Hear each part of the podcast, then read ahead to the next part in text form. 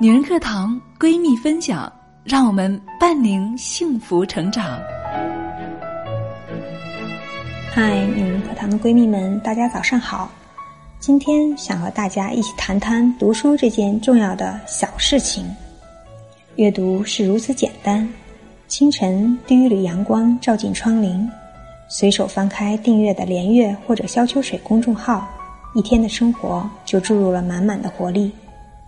茶余饭后吃点小零食，就着手边的书斜躺在沙发上，日子便如流水般温柔逝去。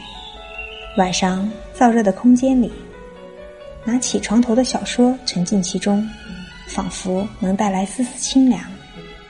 但有时候，阅读又不那么简单，需要用心体察，用脑思考，用手记录，甚至很多时候会感觉并不轻松。我很喜欢何菜头说过的这样一句话：“唯有耐心的花匠，才能感觉到土壤下种子在破壳。”其实，阅读就是一粒小种子，就让我们在今天，在现在，种下一颗属于自己的阅读种子，静静等待时间带来的未知变化吧。让我们一起享受阅读的美好。早安，希望我的分享。能给闺蜜们带来一整天的好心情哦！